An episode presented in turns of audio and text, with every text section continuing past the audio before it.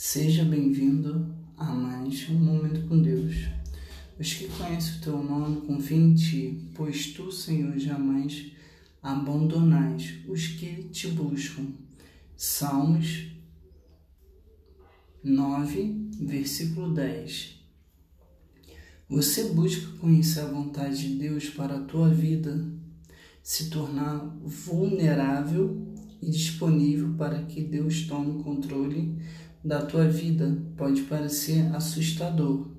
Isso não quer dizer que não haverão mais dificuldades, mas sim que você dá a Ele a oportunidade de te ajudar e te sustentar nos tempos difíceis.